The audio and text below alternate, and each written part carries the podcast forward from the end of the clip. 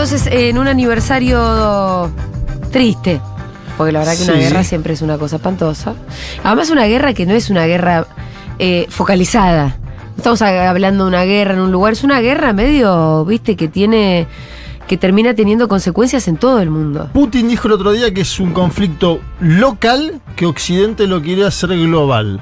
Esa es la caracterización del presidente, que fue además el presidente que ordenó esta incursión militar hace un año sobre el parámetro de la expansión de la OTAN. Este es el primer punto, ¿no? La expansión de la OTAN cerca de su frontera. No es que es una decisión de un señor que un día se levantó y dice, che, hoy voy a militarizar este lugar, que es el Donbass.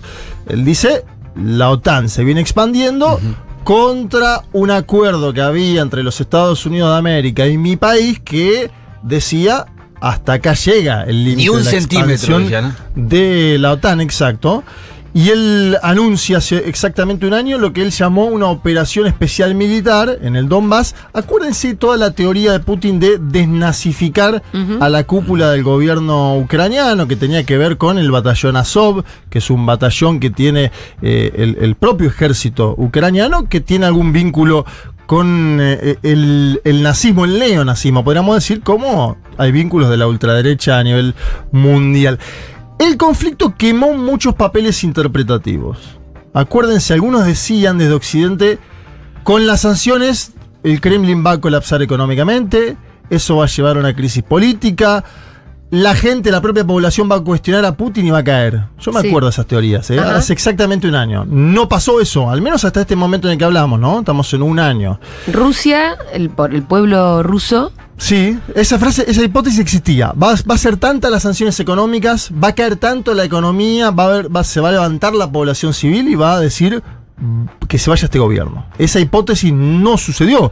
Putin sostiene niveles altísimos de popularidad. Claro, y aparte, eso es una teoría bastante, iba a decir lógica, pero común en la historia de la humanidad. En general, quienes administraron conflictos bélicos hicieron subir la popularidad en sus países. No digo que esto sea bueno ni malo, digo, no sé. eh, Thatcher, por ejemplo, dice, vamos a pelear contra los argentinos. Subió la popularidad de Margaret Thatcher, incluso subió más porque la ganó, ganó Sí. ese conflicto bélico. Es decir, no siempre cuando vos en- encarás un conflicto bélico, tu población te castiga.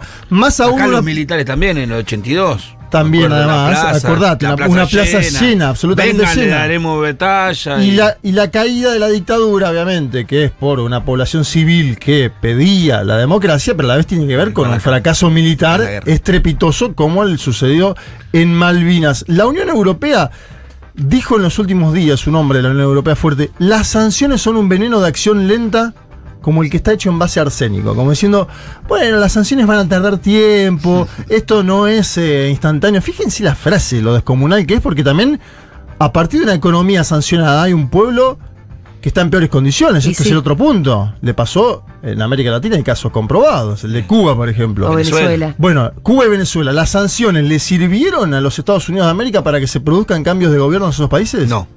Exactamente lo contrario.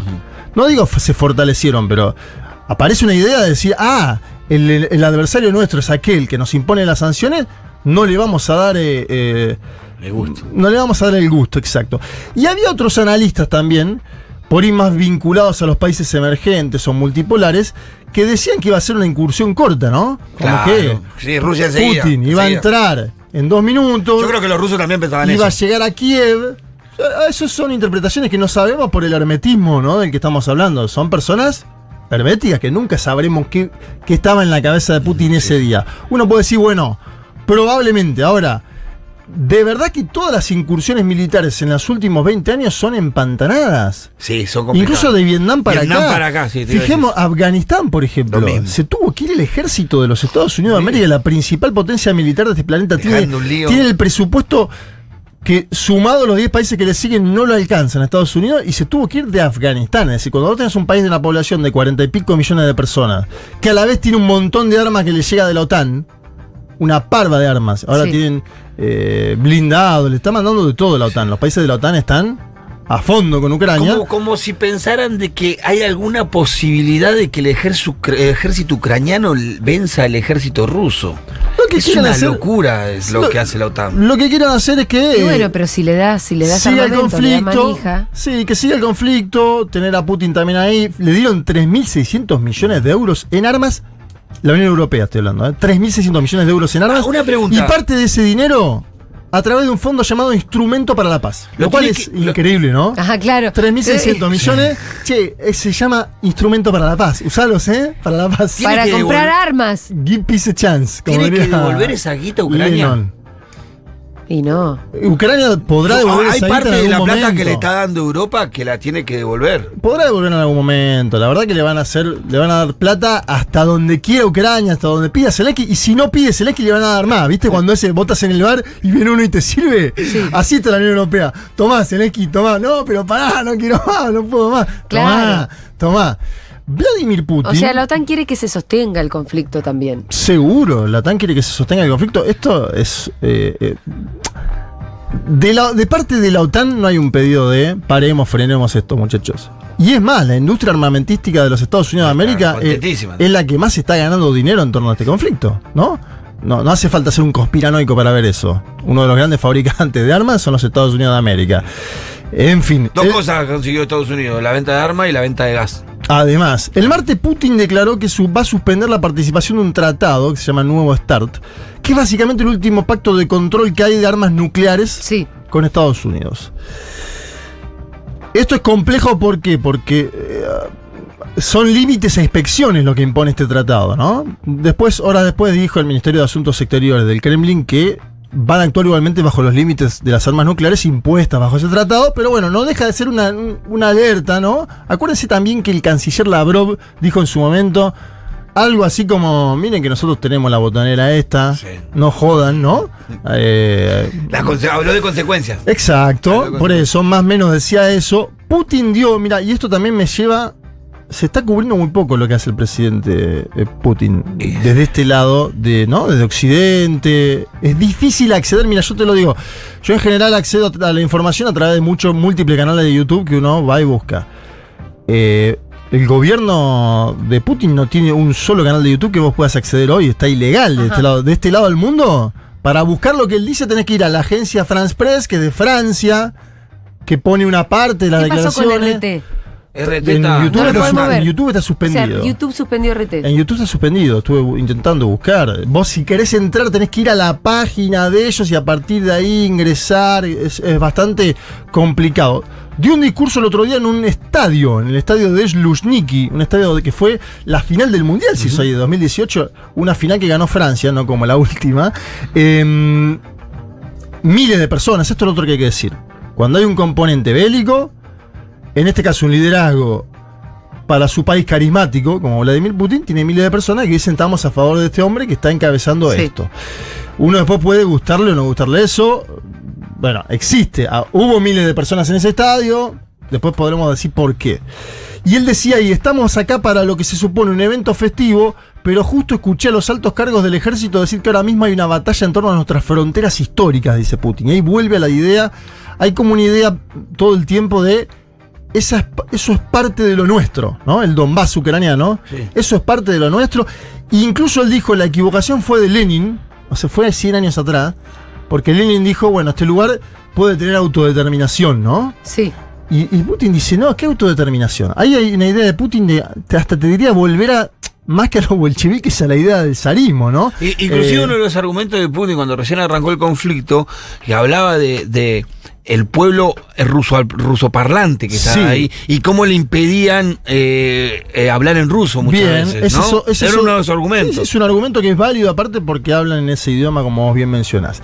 Vamos a escuchar ahora a Putin hablando sobre los misiles balísticos intercontinentales llamados ARSAT y habla de un fortalecimiento de la triada nuclear. Escuchemos al presidente de la Federación Rusa. Prestaremos mayor atención al fortalecimiento de la tríada nuclear. Este año los primeros lanzadores del sistema de misiles Sarmat con un nuevo misil pesado entrarán en servicio de combate. Continuaremos la producción regular de los sistemas hipersónicos lanzados desde el aire Kinjal y comenzaremos las entregas masivas de misiles hipersónicos lanzados desde el mar Circón. Bueno, les está diciendo, muchachos, ustedes están mandando todos estos tanques. Yo no tengo un, un cuchillo y un tenedor. Tengo lo más sofisticado que hay. Claro. ¿Quieren jugar? Vamos a jugar. Les está diciendo eso a un año. Por eso decimos que la situación es peligrosa. Y después vamos a meter otro actor en el, en el conflicto que es China, hacia el final de la columna. Porque en el medio, acuérdense, China, Estados Unidos, conflicto diplomático, los globos espías, Sí. arancel. Bueno, Guerra Y la competencia guerra de- competencia quién es el hegemón, ¿no? quién es Sí. el hegemón. China va ascendiendo, Estados Unidos va decayendo. Bien, está todo para que sea una tormenta perfecta esto. Porque la OTAN, liderada por los Estados Unidos de América, es quien está en combate contra el ejército ruso en este momento en Ucrania. Estuvo Biden, el presidente de Estados Unidos, en Polonia, junto a la OTAN. Dijo que la OTAN está más fuerte que nunca. Un día antes de un discurso en Varsovia. Acuérdense que Biden fue a Kiev, ¿no? Un hombre de 80 años que hizo todo. Lo voy a simplificar. Hizo una especie de circo porque llegó en un tren blindado. eh, ni siquiera fue en avión. Podría haber ido en avión, hacer algo menos, ¿no? Pedro Sánchez fue ahora a Kiev, fue en avión. Sí. Este hombre montó todo un circo de que llegaba a Kiev en un tren blindado, todo en oscura, operación hermética secreta. Dicen que no le había avisado tanto antes a Ucrania como sí al Kremlin, como diciendo, mirá que voy a ir acá, me voy a meter acá. Bueno, sonaban las sirenas, es todo una cosa muy de... Muy net- así de espectáculo. Sí, Netflix, Netflix. Sí. Era Netflix. Eh, y después fue a, a Varsovia y dijo lo siguiente sobre Kiev, la ciudad de Kiev, a ver. One year ago, the world was bracing for the fall of Kiev. Well, I just come from a visit to Kiev, and I can report Kiev stands strong. Kiev stands proud. It stands tall. And most important, it stands free. Típico discurso Qué norteamericano, yankee ¿no? yankee, ¿no? Dice, un año atrás el mundo se preparaba para la caída de Kiev, dice Biden. Pues vengo de Kiev y puedo decirles, Kiev sigue siendo fuerte, sigue estando orgullosa y en strong. pie. Está como Y- cada vez más redneck también con su acento. un Y lo más importante, sigue siendo libre. Aparece la libertad, ¿no? Sí, sí, sí, sí, Sigue sí. siendo libre, claro. Lo Ese podría no haber sido. Bush, podría haber sido Biden, como que da Sí. igual, ¿no? Cualquiera. Ahí tenés una parte de la tradición de los Estados Unidos de. América, que gobierne quien gobierne. Y vamos a ver si en algún momento, no sé, gobierna Sanders o Alexandra Ocasio Cortés, por ahí tenés el mismo corte, ¿eh? Ahí ya lo veo más difícil. Me Bueno, parece pero que tiene- tienen otra lectura, tienen- de verdad. Ellos, ellos tienen otra lectura. Ahora te digo, en general, el que accede al poder político sí, tiene. tiene esta, ese frame. esta. Porque es eso, los Estados Unidos en el. Ojo, a Biden lo critican, el trampismo lo está criticando, porque le dice: está Ohio prendido fuego. Y, Y vos estás en paveando Kiev, claro. en Kiev, con Claro. las sirenas, con eh, desaparece Netflix. Sí, sí, un poquito, ¿viste? Con tu tren blindado. Sí, la OTAN. Ahí vamos a uno de los puntos que me interesa tocarlo. A Emmanuel Macron, el presidente de Francia, decía que la OTAN estaba en muerte cerebral. Hace dos años eh, decía esto. Dice, la OTAN está en muerte cerebral, la verdad que no sabemos bien para qué sirve.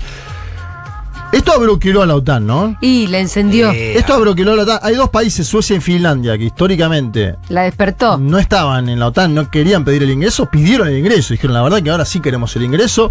Eh, me parece que hay algo ahí de un significado nuevo de la OTAN, no nuevo, viejo, pero donde Estados Unidos es el capanga sin lugar a dudas, porque acá Europa va atrás. Europa puede decir sí, colaboramos, sí estamos, sí mandamos tanques. De hecho, vamos a escuchar al canciller alemán ahora. Pero el que maneja eso es Estados Unidos de América. El que maneja la OTAN es. Por eso es lo más complejo de este momento, que estamos en un, en un conflicto donde están jugando dos de los tres pesados. Si hay tres pesados en el mundo, están jugando dos de los Sí. tres. Y el tercero, que es China, Está, diciendo: Che, no sé qué hacer, no Ah, todo bien. A mí me gusta la paz, pero. peace a, eh, chance. Vamos a escuchar brevemente al canciller alemán Olaf Scholz diciendo no son nuestras armas las que están prolongando este conflicto. Miente un poco, pero vamos a escuchar su perspectiva. Olaf Scholz. Deutschland steht fest an der Seite der Ukraine heute und in Zukunft. Alemania está firmemente al lado de Ucrania, hoy y en el futuro, porque no son nuestras entregas de armas las que prolongan la guerra. Cuanto antes se dé cuenta el presidente de Rusia de que no logrará su objetivo imperialista, mayores serán las posibilidades de un pronto fin de la guerra. Putin lo tiene en sus manos. Él puede poner fin a esta guerra. Er. Bueno, un canciller alemán hablando de objetivos imperialistas. Hemos visto todo. Hoy habló Volodymyr Zelensky, se acordarán ustedes, Sí. el presidente, ex humorista presidente de Ucrania. Es una estrella en los parlamentos europeos este señor, que, que está viajando normalmente, esto es lo Sí, que hay que decir. sí, Él está gobernando normalmente en su ciudad, ¿no? Sí. En la capital. Viaja a otros lugares de Europa con tranquilidad, no es que está asediado y demás. Y hoy dice, vamos a hacer todo lo necesario para ganar este año. Escuchamos al presidente ucraniano Volodymyr Zelensky. El principal resultado es que hemos resistido, no hemos sido derrotados y haremos todo lo necesario para lograr la victoria este año.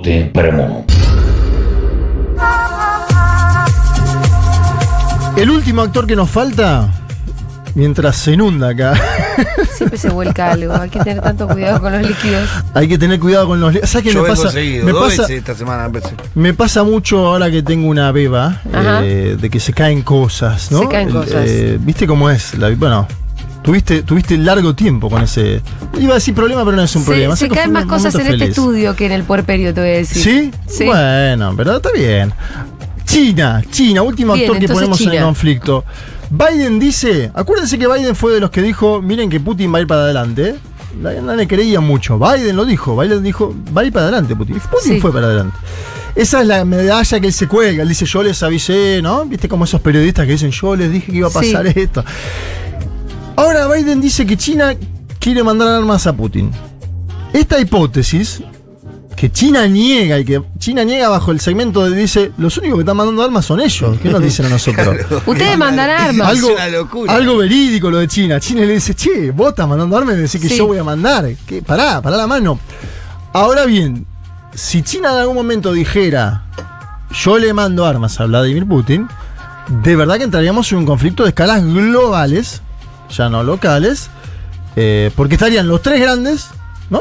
Y la Unión Europea. O sea, básicamente todo el planeta salvo la- el tercer mundo, ¿no? Donde estamos Nosotros, al sur, Sí, sí. tranquilo, pa. Estamos en cualquier tranquilos. momento nos meten, te Bueno, digo. ¿eh? pero Olaf Scholz cuando vino acá, el canciller alemán, le pidió a Alberto Fernández y a Lula da Silva involucrarse en el conflicto. Y los dos le dijeron, No, loco, "Ah, amigo, tenemos un problema de la inflación. Estamos Los de precios". hambre acá. Tengo ¿qué 6% de inflación mensual. Vos te Corte. pensás que a mí me importa. Córtenla con eso que el combustible está re caro, lo único que podemos decir. Bien. eh, Aparte, los conflictos de ustedes nos tie- te- traen consecuencias acá. Claro, sí. sí, seguro. Devastadoras también. China presentó hoy un plan de paz. Y con esto vamos a ir terminando. China pide que ambas partes se sienten en una mesa. Escuchen bien, no sucede desde abril del 2022, no se sientan las dos partes en la mesa. Claro, había habido algunas negociaciones que fueron eh, transmitidas, Bueno. que había 7, 8 de cada lugar, ¿no? Desde abril del año pasado no hay diálogo entre las partes. Entonces, ¿qué dice China? Muchachos, Sí, claro. júntense, pongan una mesa larga, se juntan, ¿no? El, el ABC, ¿no? Arranquemos hablando. Segundo, pide China que las armas nucleares no se usen. Le está hablando los dos. Sí. Porque la OTAN también tiene armas nucleares. Que se proteja a los civiles, les hablan los dos. Que, que se detengan las sanciones unilaterales. Ahí le está hablando a Estados Unidos de América, China. Y esta parte, si ustedes ingresan ahora en todas las cadenas occidentales y buscan el planteo de paz hecho por China, que se detengan las sanciones unilaterales no la van a encontrar en casi ningún medio.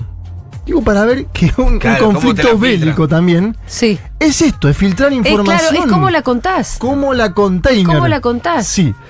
Y que hay que mantener estables cadenas industriales y facilitar exportaciones de cereales. Eso pide los Estados Unidos de América. Eh, China, digo. Estados Unidos salió a criticar a China. Dice que podrían haber terminado en el punto uno, que es la soberanía de las naciones. Y el jefe de la OTAN dijo que China no tiene credibilidad para meterse en este conflicto. Bueno, ahí estamos viendo, ¿no? China Upa. dice, pero China dice, give eh, peace a chance, vamos con todo, vamos Sí. con estas 12. eh, Pero y aparte, la OTAN ningún- le dice, no, vos no tenés credibilidad para meterte Pero en aparte esto". las propuestas de China son todas razonables. O sea, el ABC, primero muchachos, siéntense a hablar, Sí. porque si no sientan a hablar, no, no arrancamos esto. eh, siéntense, A protejamos a los civiles. no armas nucleares. Sí. Que se detengan las sanciones unilaterales. Yo creo De que lo que más molesta es eso. Eso, pero lo claro. que más molesta en los Estados Unidos de América y de la OTAN es que se detengan las sanciones unilaterales. Que no sirvieron para nada, como bien dijiste vos, porque cada sanción que le impusieron a Rusia, Rusia tomó medidas y la, la sorteó. Sí, por el momento la economía está, tiene graves problemas, pero no está en la situación. Yo me acuerdo que decían, va a tener un, un impacto total, va a haber hambruna generalizada, van a venir la salida de Vladimir Putin. Eso por el momento no lo verificamos. Tampoco verificamos lo otro, ese, ese que iba a ser un triunfo en dos minutos, ¿no? Que iba a salir ganando Putin. Esto, esto tampoco lo verificamos. Pero la historia del siglo XXI es la historia de los conflictos militares empantanados. Estados Unidos tiene el presupuesto militar. Vos le sumás los 10 países que le siguen y no lo alcanza, y tuvo que irse de Afganistán en chancletas Sí. el año pasado. Bueno, Y entonces, muy mal. muy mal, se fue mal en Vietnam. No es sencillo lo que intentó hacer Vladimir Putin. Yo no sé si intentando que sea algo veloz, si tenía previsto Sí, pero esto. para eso también, como vos dijiste al principio, deberíamos entender y saber con certeza cuáles eran los objetivos de Rusia. Nunca algunos- lo sabremos. Claro, porque algunos dicen, bueno, Rusia no va a lograr ganar, viste que había un testimonio, dice, no va a conseguir lo que quería, su, su, su ambición imperialista. Capaz que lo que quería era adosar esos regi- esas regiones que ya adosó y listo. Si quería controlar el Donbass, lo ha logrado. Por eso, si quería que controlar el eso. Lo ha logrado. Hoy, si vos ves el mapa, Ya lo controla. el Donbass. Si quería cambiar el gobierno de Volodymyr Zelensky, que es lo que uno presume por la, lo que dijo el propio Putin, ¿te Fracasó. acuerdas cuando dijo? Es un gobierno de genocida, de nazi. Como de- cuál ejército de Ucrania que se levante. Claro, ahí en esa parte falló, pero bueno, también con la OTAN del otro lado, decís solo que se equivocó en el pronóstico Putin. Digo, eh, Zelensky, no es que estaba solo este humorista, porque acá se le hacían broma en Twitter que es humorista. Zelensky tuvo, tiene a la OTAN atrás, Claro. tiene a Estados Unidos, a Europa diciendo. Dale para adelante. te- Tomá, es un nene que pide helados y le dan los papis los helados, tomá. El papá de los helados de Estados Unidos le dice, tomá, ¿qué querés? Tomá, Claro. tomá. Y bueno, así estamos en este conflicto que yo creo que si, si me citan en el febrero que viene acá, hacemos el segundo aniversario.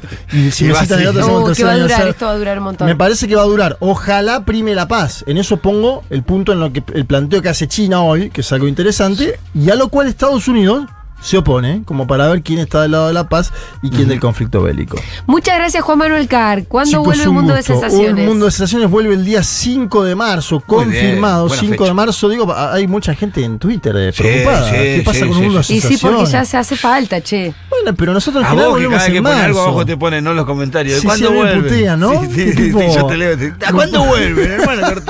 ¿Qué tan de joda es? 5 de marzo, señoras y señores. Muy Séptima bien. temporada. Séptima Eh, temporada, Mundo de Nos defendemos, ¿eh? Vuelta a triunfar el 5 de marzo, así que ahí lo van a escuchar a Juanma junto con Fede Vázquez eh, y todo el equipo. Un equipazo, un dream Y todo el equipo un de siempre. team. Bueno, Juanma, hasta el viernes que viene. nos Hasta el viernes que viene, chiques. Chau, chau.